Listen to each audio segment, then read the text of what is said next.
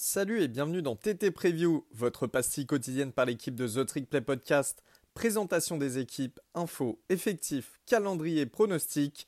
Les amis, vous saurez tout de la saison 2023. Bonjour à toutes, bonjour à tous, bienvenue dans votre nouvel épisode de The Trick Play. Et aujourd'hui, dernier épisode preview de l'année. Et on va se faire un petit, un petit plaisir. Je vais me faire un petit plaisir puisque ce dernier épisode sera consacré aux Cowboys d'Oklahoma State.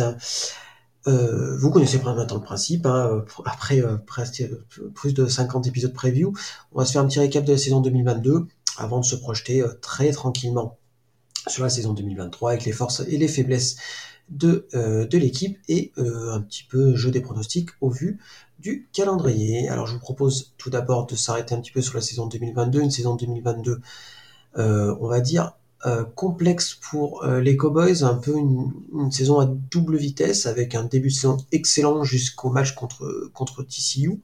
Euh, donc c'était en fait Oklahoma State a, a, commencé la saison à 5-0 avant de rencontrer TCU.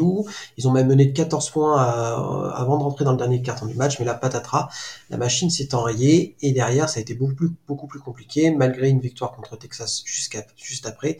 Il y a eu voilà, beaucoup plus de défaites sur la deuxième partie de saison, une énorme défaite du côté de Kansas State, 48-0, euh, derrière une autre défaite contre Kansas, et puis un petit peu la honte, c'était ce dernier match contre West Virginia à Stillwater, euh, contre West Virginia qui était quand même pas un foudre de guerre l'année dernière. Voilà, c'était une saison un petit peu, euh, un petit peu complexe. On avait beaucoup d'espoir au, début du mois d'octobre, et puis voilà, ces espoirs se sont vite envolés. Euh, alors il y a eu énormément de blessures, bien évidemment. Euh, voilà, c'est un petit peu, euh, c'est un petit peu mon, mon, on va dire mon ma rengaine hein, euh, sur les équipes qui sont euh, qui ont qui, qui, ne recrutent pas forcément à des niveaux très très élevés. ce qui fait la différence entre une saison réussie et une saison loupée, c'est les blessures. Là pour le coup, la ligne offensive a été décimée. Spencer Sanders, le quarterback titulaire, a été blessé et voilà donc derrière des quarterbacks avec peu voire pas d'expérience. Et du coup, ça a été beaucoup plus compliqué. Spencer Sanders a voulu continuer à jouer, il a joué souvent blessé, enfin avec euh, le peu de réussite qu'on lui connaît. L'histoire d'ailleurs entre Spencer Sanders et euh, est terminée un peu en autre boudin, avec un départ un peu bizarre du côté d'Olemis. Euh, donc voilà, voilà. Et vous, vous, avez bien noté que je n'ai même pas mentionné le match contre Oklahoma, je préfère l'oublier. Voilà, voilà pour, euh, pour un, petit récap sur la saison 2022. J'ai oublié de parler du bilan général. 7 victoires et pour 6 défaites avec notamment une défaite dans le bowl, euh, dans le Guarantee Rate Bowl contre Wisconsin. Euh, voilà, donc une saison, comme je vous dis, qui s'est quand même terminée pas top, top, top. Euh, à l'intersaison, qu'est-ce qui s'est passé? Alors l'intersaison, déjà, il y a eu un changement très important. Euh, bah, déjà, c'est le départ de Derek Mason, le coordinateur défensif. Alors, il n'a été, été coordinateur défensif que d'une saison, puisqu'il avait remplacé Jim Knowles, qui était parti du côté de euh, Ohio State. alors, c'est un départ qui était à la fois un petit peu attendu, un petit peu surprise. Pourquoi un petit peu attendu? Parce qu'il avait signé que pour un an euh, et que euh, voilà, on, bah, finalement il était au bout de son contrat, tout simplement. C'est bizarre que ça puisse paraître, ça peut arriver de temps en temps que les gens aillent au bout de leur contrat. Et un petit peu surprise. Pourquoi? Parce que je pense pas qu'il soit allé au bout des choses. Euh, euh, dans ses idées. Alors la défense l'année dernière a été largement moins bonne que, la saison 2021 qui a été beaucoup exceptionnelle. Voilà, mais euh, ça a un petit coup d'inachevé par rapport à ce que Derek Mason était capable d'apporter à une défense, euh, puisque c'est un poste, son poste de prédilection avant d'arriver au poste de head coach, notamment du côté de Vanderbilt. Il était quand même coordinateur défensif. Et voilà, je suis assez euh, pas déçu, mais euh, surpris, on va dire, de ce départ express. Alors, vous allez me dire, qu'est-ce qui s'est passé? Par qui on l'a remplacé? Alors, on l'a remplacé par un inconnu, ou quasiment inconnu, du nom de Brian Nardo. Alors, Brian Nardo, c'est qui? Alors, Brian Nardo, il arrive de Division 2. Euh, alors, il arrive de Division 2, il était à Ganon University. Alors, aucun rapport avec Zelda, je vous rassure. donc voilà, c'est un, c'est une, une, une, fac, même pas de FCS, hein, de Division 2. Alors, on peut dire, mais qu'est-ce qui, qu'est-ce qui est passé dans la tête de McGundy McGundy, il est un petit peu coutumier du fait qu'il y a quelques années, il avait été, été allé chercher McCurchich, pareil, euh, euh, en Division 2. Alors là, je, de, de tête, j'arrive plus à me souvenir de dans quel, dans quel programme il était avant. Voilà, il a toujours eu cette capacité à un peu euh, chercher des profils un peu atypiques euh, pour ses coordinateurs. Jim Knowles, c'était à peu près ça. Hein. il était, lui venait de Duke, mais bon, c'était aussi pareil, pas forcément le genre de cheminement qu'on attendait. Voilà. Donc, Brian Nardo, c'est un coordinateur défensif hyper, on va dire, qui va détonner un petit peu. Alors, il a, il va apporter un, schéma défensif en 3-3-5. Alors, j'en avais déjà pas mal mentionné lors des previews, mais c'est un, schéma qu'on voit de plus en plus. Euh, avec effectivement euh, beaucoup de normalement beaucoup de blitz euh, pour qui, qui reviendra un petit peu aux, années de Jim Knowles, j'ai envie de dire, mais surtout une, une, une, partie importante de la défense qui sera dédiée au safety. Voilà, c'est un petit peu son, son leitmotiv. donc on va voir ce que ça va donner. Moi, je suis assez, assez excité pour être tout à fait honnête. Euh, euh, les premiers échos sont plutôt bons. Alors, on sait que parfois, eh ben, il va falloir peut-être un peu attendre avant que, euh, que les choses se mettent en place, mais mais mais mais moi je suis plutôt partant pour essayer autre chose, voir ce que ça donne. Donc voilà, Brian Nardo qui nous arrive de Gannon University. Euh, alors, vous n'êtes pas sans savoir que euh, Oklahoma State a fait partie des, euh, des programmes qui ont bah, le plus perdu de, de joueurs à l'intersaison. Euh, alors, on a eu, bah, comme d'habitude, les départs liés à la fin d'éligibilité euh, des joueurs, hein, ce qui arrive pour, pour tous les programmes, mais aussi énormément, énormément de départs sur le portail des transferts. bon, Spencer Sanders, je l'ai mentionné, mais aussi Dominic Richardson, qui était notre le running back numéro 1, Brian Presley, euh, un running back qui était plutôt plutôt très bien ranké en sortie de lycée, mais voilà, ça l'a pas fait. Bryson Gain est parti du côté de Wisconsin le euh, en tant que receveur. Euh, John Paul Richardson, un joueur que j'adorais, euh, pareil en, receveur, est parti du côté de, de TCU. voilà, beaucoup beaucoup beaucoup de joueurs qui sont partis. et donc, dans un premier dans un premier on s'est dit, oulala, qu'est-ce qui se passe du côté d'Oklahoma State, McGundy a perdu le programme, etc., etc. Alors, il y a des départs qui sont, on va dire, attendus. Euh, par exemple, Spencer Sanders avait fait un petit peu la fin, de, avait fait son temps du côté d'Oklahoma State, dans son départ est pas vraiment surprenant. Il y en a d'autres qui sont un peu plus surprenants. Trace Ford, euh, le defensive end qui est parti du côté bah, d'Oyu, malheureusement.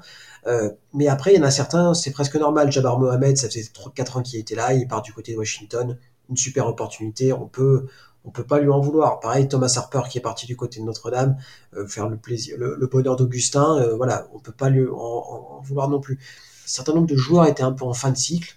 On a besoin de renouveler. C'est le, c'est le, monde du college football. C'est comme ça. Je, je vais pas m'en, on va dire, de, être surpris outre mesure par ce genre de départ. Sachant que pas mal de départs ont été compensés. Alors, pas tous, pas de la même façon, mais ont été plutôt compensés de manière intéressante. Alors, on va commencer déjà par, euh, par qui est arrivé, euh, des noms qu'on va, hein, dont je, vais vous parler parce qu'on va forcément les entendre euh, là pendant la saison. Donc, Alan Bowman, déjà le, quarterback qui était du côté de Michigan. avant ça, il était à Texas Tech, il a déjà joué des matchs, il a déjà été titulaire. Voilà, c'est quelqu'un qui a beaucoup d'expérience et on sait que Mike Gundy adore les quarterbacks avec quand même pas mal d'expérience. Donc je pense que ça devrait le faire. De la même façon, du côté des receveurs, on est allé chercher Deshaun Streamling euh, du côté de Washington State, euh, qui était bah, le meilleur receveur de Washington State, tout simplement. Donc voilà, on est allé chercher euh, Arlan Bruce pour le poste de slot receveur du côté de Iowa. Alors malheureusement, il est pris dans les affaires de, de gambling, de j'en perds mon français, ça va me de Paris, pardon, merci, euh, de Paris euh, qui a qui est en train d'ébranler un peu les deux programmes de, l'Iowa, Iowa, Iowa, Iowa, euh, State, pardon. Mais voilà, on avait recruté intelligemment sur les rôles, les rôles où on, avait perdu des gens. Dalton Cooper, lève un, un, tackle du côté de Texas State, voilà, ce qui est plutôt intéressant. Tony Goodlow et et euh, Justin White euh, du côté euh, de Tulsa pour mettre un peu de profondeur sur les postes de Edge et de Baker. Voilà, pas mal de choses intéressantes, mais le meilleur, je vous le garde pour la fin, on en parlera quand on parlera de la défense. Voilà, voilà pour un peu ce qui s'est passé du côté de l'intersaison. Euh, voilà, je vous parle même pas de la case de recrutement parce que il y a peu de joueurs qu'on risque de voir sur le terrain, voire pas de joueurs. Euh, ça vaut pas le coup de vous, de, de vous bombarder de noms qui, bah, de toute façon, serviront pas parce qu'ils seront pas sur le terrain. Mais voilà, comme d'habitude, on a recruté, euh, voilà, 40e national ou quelque chose comme ça, avec euh, des joueurs 3 étoiles. Je crois qu'on a même pas eu de 4 étoiles cette année, mais voilà, des joueurs borderline 3 étoiles. Alors peut-être, je peut-être en mentionner un, Zen Flores, le quarterback originaire du Nebraska. Son recrutement a, assez fait parler bah, parce que bah, en fait Nebraska ne lui avait pas proposé de bourse alors que c'était très clairement le meilleur joueur de, de l'État.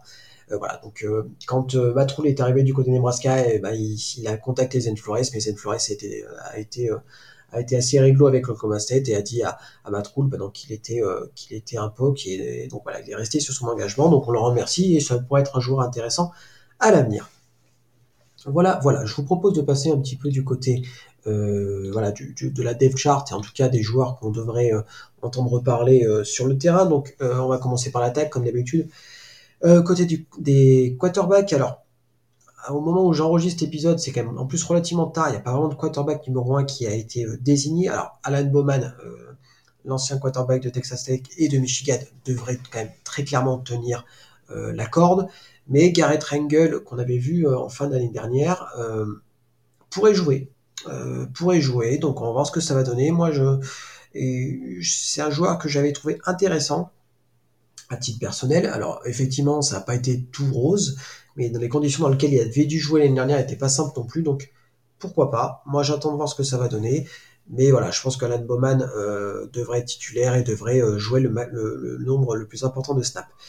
Alors, Alan Bowman, à qui va passer la balle malgré tous les départs? Alors, on a toujours quand même Brennan Presley, euh, le slot receiver, qui est quand même une, cible très très sûre.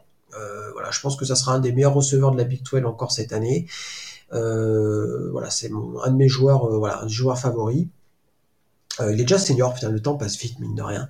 mais voilà, mais sinon du côté de l'extérieur, bah, Deshaun Stabling, donc je vous, ai parlé de qui vient de Washington State, ou Jaden Bray, un, receveur pardon qui nous vient de Norman, donc dans l'Oklahoma et qui, a fait dont on gardera un, un œil dessus parce qu'il a été très intéressant. Il y a aussi bizarre que ça puisse paraître, malgré tous les départs, le poste de de receveur est plutôt bien fourni parce qu'on avait quand même bien recruté en termes de nombre de, de, de joueurs. Donc euh, je me de, me fais pas trop trop de soucis là-dessus. Euh, et puis moi je garde toujours un, un œil sur Talin Sheltron. Euh, le redshirt freshman, euh, une des meilleures recrues d'histoire d'Oklahoma State, qui a très peu joué l'année dernière, mais qui est très grand, qui est très intéressant. Je pense que lui, ça sera euh, peut-être une future pépite. Euh, euh, voilà, on va voir ce que ça va donner, mais j'y crois très très fort. au poste de running back, là, ça va être, c'est assez ouvert. C'est assez ouvert. on va dire qu'il y a trois, coureurs qui, vont se partager les snaps. Il y a Oli Gordon qui est, qui est sophomore, Jaden Nixon qui est Richard sophomore et Elijah Collins. Alors Elijah Collins, vous le connaissez pas forcément, c'est normal. il arrive de Michigan State. Euh, ça a été un des meilleurs jours, euh, ça a été le, running back numéro 2, vous savez, l'année derrière Kenneth Walker, donc il y a deux ans. L'année dernière, ça a été un petit peu plus compliqué, mais voilà, il est nous arrivé cette année du portail de transfert ça rajoute de la profondeur, c'est quelqu'un avec encore une fois beaucoup d'expérience, donc ça va être plutôt sympa. Et je pense qu'il y a un corps de, un corps de running back plutôt intéressant. Alors, je pense pas qu'il y ait de, de, coureurs à plus de milliards dans, dans ce, dans ce comité-là, mais je pense que ça peut être cool, surtout que je pense que c'est aussi important que les euh, que les ne courent pas trop et que voilà que les snaps euh, changent euh, changent de main, j'ai envie de dire. Donc ça, ça va être assez sympa à suivre. voilà, moi je suis assez assez emballé. Oli Gordon a montré des très bonnes choses et Jaden Nixon aussi. Donc à suivre tout ça. je vais mentionner très rapidement le poste de Tyden. Alors pourquoi je vais mentionner très rapidement le poste de Tyden Parce que on sait que historiquement le poste de Tyden du côté d'Oklahoma State, voilà, c'est plus un poste de bloqueur qu'un poste de receveur. Et cette année, ça devrait pas trop trop changer. Alors on a recruté Joshua Johnson en provenance de UMass, qui a pas mal d'expérience. Euh, voilà. Mais bon, je je me fais pas trop d'illusions sur leur utilisation. Alors je, je suis prêt à, à faire amende honorable si c'est pas si c'est voilà si c'est le cas, mais je je crois pas trop à, à ce potentiel offensif au poste de tight. On sait que c'est un peu un peu notre souci. On a vu comment on avait utilisé Jelani Woods euh, du côté euh, quand il était euh, chez nous avant de partir d'abord à Virginia, puis chez les Colts. donc voilà. Donc bon, n'attendons pas trop du côté des postes de tight. Alors là où ça va être quand même le plus compliqué, en tout cas là on a le plus d'interrogations, c'est la ligne offensive. Ça fait des années que la ligne offensive n'arrive pas à trouver une stabilité. L'année dernière, c'était exactement ça. Il y avait énormément de mal, notamment contre, pour la protection contre la course. donc voilà, on va voir ce que ça va donner. Alors, il y a des très bons éléments. Moi, je parle à, Cole Benningham, qui était pas là l'année dernière et qui voilà, est une, montagne, j'ai pas d'autres termes. voilà, qui avait jouer au poste de tackle. Euh, Cooper, je l'ai mentionné juste avant, qui nous vient de Texas State. Euh, pourquoi pas aussi, lui devrait être un, nom assez intéressant. Voilà, mais il y a, on va dire, euh, 8 joueurs qui devraient être intéressants, euh, qui, devraient voir pas mal de snaps cette année. Alors est-ce que c'est assez? Je ne sais pas, tout dépend des blessures. Euh, mais voilà, je pense que dans un premier temps, il risque d'avoir pas mal de, de rotation sur la ligne pour trouver un peu la, la, formule qui fonctionne bien. Mais voilà, il y a quand même c'est quand même, il faut pas perdre ça non plus de vue. De, vue, c'est une ligne qui est quand même maintenant très expérimentée, pas mal de Richard senior ou, ou de senior tout court. Euh, donc voilà. Si ça marche pas cette année, je vois mal quand, quand est-ce que ça marchera parce qu'on est, même si on recrute pas très bien, c'est des joueurs souvent qui mettent du temps à développer et là ils sont quand même au bout de ce développement et il faut au bout d'un moment, que ça paye parce que, bah, parce que sinon euh, on se posera quand même des questions. Euh, sur euh, sur euh, voilà sur le coach de ligne offensive qui, qui coach Kike qui nous vient de Kansas State mais qui n'a pas eu des résultats escomptés. Alors pourtant qu'il avait un super un super pédigré du côté de, des, Wildcats mais là la sauce a du mal à prendre. Donc à voir un peu sur cette saison ça sera un peu sa saison test pour lui parce que je pense que si on fait une saison compliquée en attaque notamment au niveau de, bah de bah, en tout cas de des sacs et euh, cette incapacité à créer des brèches pour les coureurs, je pense que ça sera sa dernière saison au sein du programme. Voilà, voilà. Alors, euh, on va passer du côté de la défense. Euh, donc la défense 3-3-5, comme je l'ai dit. Donc qui dit 3-3-5 dit un poste de no hyper important. Pourquoi hyper important? Bah Parce que c'est lui qui va être, on va dire, qui va donner le là de la défense. Alors, j'ai une bonne nouvelle pour, euh, pour nous et pour vous si vous aimez bien Oklahoma State, c'est que on risque d'avoir une petite pépite qui s'appelle Justin Kirkland. Alors Justin Kirkland, il arrive de Utah Tech, euh, ex Dixie State si je dis pas de B, euh, si je me trompe pas. Et ce Justin Kirkland, il a le potentiel pour être tout simplement l'un des meilleurs joueurs de la Big 12. je m'emballe un petit peu. Alors il est que sophomore, vous allez dire que Sophomore est des meilleurs de la Big 12. Alors c'est à prendre un petit peu avec des pincettes parce que euh, il a fait sa, il est morbon, il a fait sa, mission, vous savez, pendant deux ans, donc il est un petit peu plus âgé. Et voilà, c'est une, c'est une petite pépite euh, dont on, est beaucoup excité. Euh, les insiders d'Oklahoma State sont très excités à l'idée de le voir jouer. Euh, donc voilà, donc moi aussi je suis très excité. Les images de l'entraînement, des entraînements de printemps et de et d'été ont été voilà au mis l'eau à la bouche, j'ai envie de dire. Donc on va hâte de voir ce que ça va donner. Ce changement aussi de, de, schéma permet, euh, euh, on va dire, de cacher un peu la misère sur la profondeur d'effectifs. Ça, c'est plutôt, euh, c'est plutôt une bonne chose pour nous parce que le poste de, de defensive tackle a toujours été ces dernières années un petit peu compliqué. Donc voilà. Donc là, il y a trois noms qui reviennent pour ce poste de nose tackle Colin Clay, Justin Kirkland et Adam Kelly. Ces trois-là devraient assurer une rotation qui doit être suffisante. Voilà.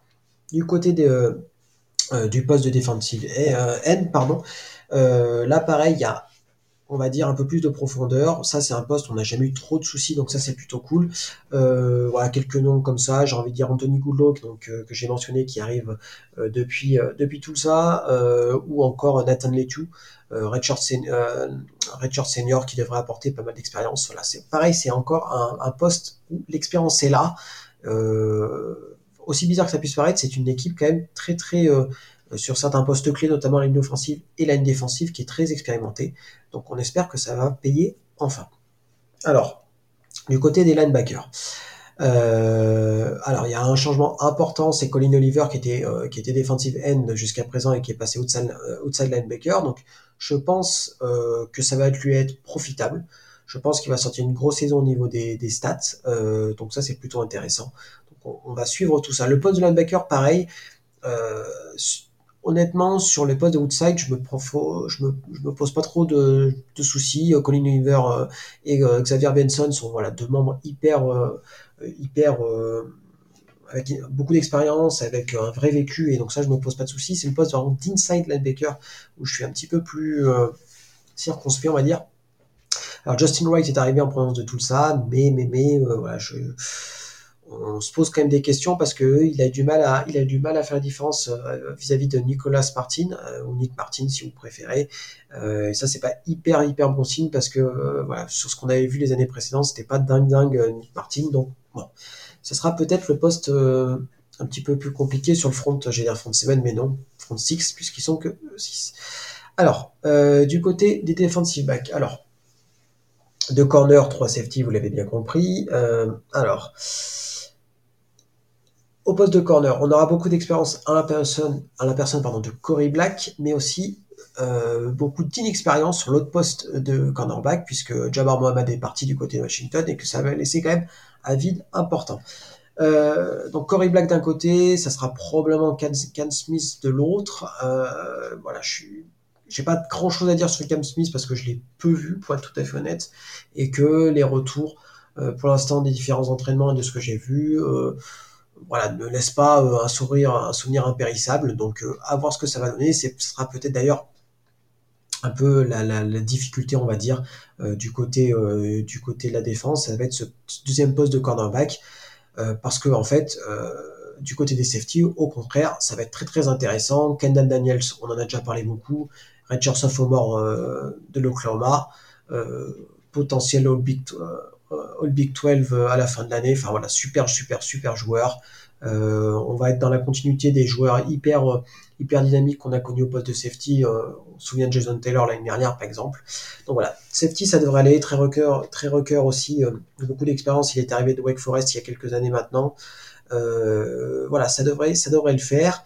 Je suis assez emballé par le poste de safety et surtout assez emballé par ce que Brian Dardo va nous proposer en défense. Voilà, c'est plutôt de, ce côté-là que ça va être assez cool. Donc on va voir tout ça et puis voilà, c'est, euh, on est un petit peu à la croisée des chemins, j'ai envie de dire, donc on va voir ce que ça va donner, mais c'est vrai qu'il y a quand même un petit, petit vent d'excitation quand même qui souffle. Euh, très rapidement, on va passer sur les euh, special teams. alors du côté des punters, on a récupéré un punter australien parce que bah, tout le monde récupère un punter australien. On avait déjà il y a deux ans, donc il y a deux ans. voilà, c'est Hudson Cack de son petit nom. Je suis même pas sûr qu'il soit titulaire. On va voir ce que ça va donner. Du côté des kickers, euh, et ben on risque de voir Axel Hale et Logan Ward qui sont tous les deux euh, deux bons kickers donc on va voir ce que ça va donner Axel Hale qui est aussi australien d'ailleurs au, au passage euh, donc on va voir ce que ça va donner pour l'instant on n'a pas eu d'écho sur qui devrait être titulaire a priori Logan Ward devrait faire les kick-offs et Axel Hale devrait faire le travail de, transformation et de field goal à voir ce que ça va donner euh, Brennan Presley toujours euh, préposé au kick return et punt return. Euh, et puis voilà. Je vous propose de passer du côté de et ben, du calendrier tout simplement et de souligner un peu sur sur la saison qui, qui arrive. alors, on va être très clair, Oklahoma State a eu énormément de chance sur ce nouveau calendrier de la Big 12, puisque la seule équipe euh, Texan qui vont rencontrer, ça sera Houston. Donc ça veut dire pas de Texas, pas de, Texas Tech, pas de TCU. Et ça, c'est quand même plutôt une chance euh, quand on voit euh, les, différents effectifs des facs texanes cette année. Donc ça, c'est quand même plutôt cool. Alors, il y a une question qui se pose, c'est à combien Oklahoma State va basculer après les matchs, les matchs je vous pose cette question-là parce que euh, c'est pas Arizona parce que les, donc les trois, je vais vous dire les trois matchs euh, euh, hors conférence, c'est Central Arkansas en FCS, donc match aucun intérêt. Enfin bref, vous connaissez mon avis sur les matchs contre les FCS. Un match contre Arizona State, Arizona State et un match contre South Alabama. Et il y en a un des trois qui me terrifie tellement, c'est le match contre South Alabama. Pourquoi il me terrifie tellement? Parce que South Alabama sera tout simplement l'une des meilleures équipes euh, du groupe of five, aussi simple que ça, et qui sont menés par notamment par Carter Bradley, euh, un quarterback tout à fait euh, intéressant, et ils sortent une, saison euh, à quasiment 10 victoires, et qu'il y a énormément de joueurs de retour. je crois qu'ils sont 8 en attaque et 8 en défense, bref, c'est du délire. Et donc ça fait un petit peu peur. Alors le match a lieu du côté de Stillwater, mais j'ai quand même très peur que ce match-là soit le match bourbier par excellence.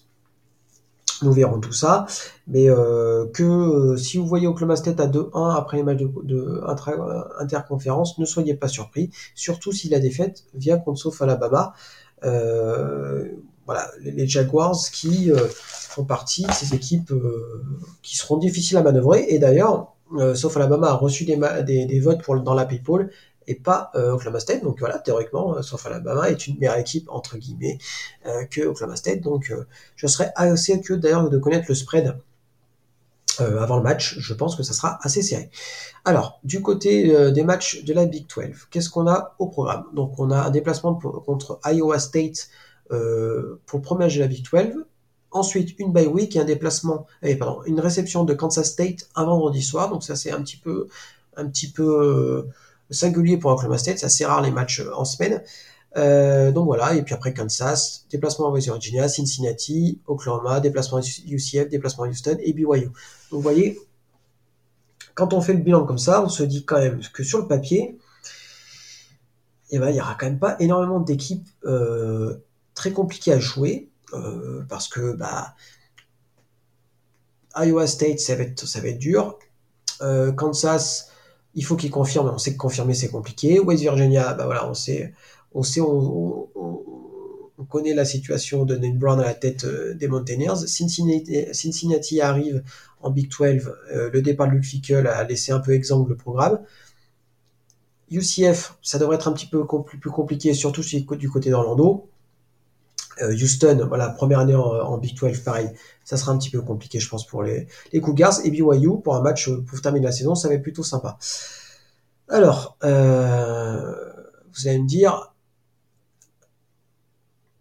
si je dis 10 victoires, je vais passer pour un homer. Je n'irai pas 10 victoires, qu'on soit très clair, parce que je pense qu'il manque quand même un petit peu de talent euh, intrinsèque à cette équipe. Je pense que c'est une équipe solide, mais je pense, je pense qu'elle manque quand même de vrais gros playmakers comme on a connu ou qu'on a pu connaître les années précédentes. Euh, voilà, ça va, ça manque un peu de talent. Ça manque pas de profondeur, ça manque de talent. Et je pense que cette profondeur-là te fera gagner des matchs, c'est sûr, mais ce manque de talent t'en fera perdre aussi. Euh, bah, comme d'habitude, euh, le match contre Oklahoma, donc qui a lieu le 4 novembre cette année, même si c'est à Stillwater pour le dernier match, le dernier Bedlam Series avant, à mon avis, quelques temps, je pense que tout le monde a coché ce match-là, mais Oklahoma aussi a coché ce match-là. Et on sait les difficultés, on connaît les difficultés euh, que qu'a Oklahoma State à jouer Oklahoma. Donc voilà, ce match-là, je le compte toujours perdu avant le début de saison. Donc je dirais que pour moi, le avoir moins de avoir moins de 7 victoires, ça serait une déception. Euh, en avoir plus de 9, ça serait une surprise.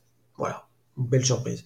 Kansas State, même si c'est à domicile, ça sera compliqué. Donc, moi, en défaite, je dirais Kansas State, Oklahoma, UCF. Donc, ça fera un bilan de 9-3, qui me semble. Allez, 8-4 avec sauf Alabama, dans lequel, quand même, j'ai très très peur, je vous l'ai déjà dit.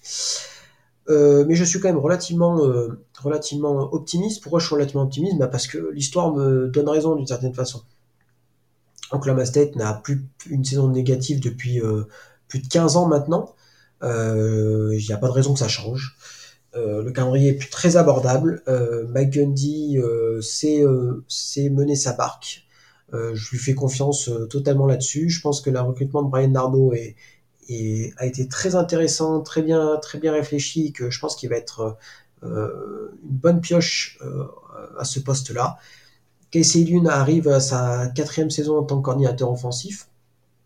Je pense qu'il va retrouver euh, trouver un peu sa, son rythme de croisière. Et je pense qu'il y, y, avait une certaine toxicité dans le programme. Alors je ne dirais pas que c'est la faute.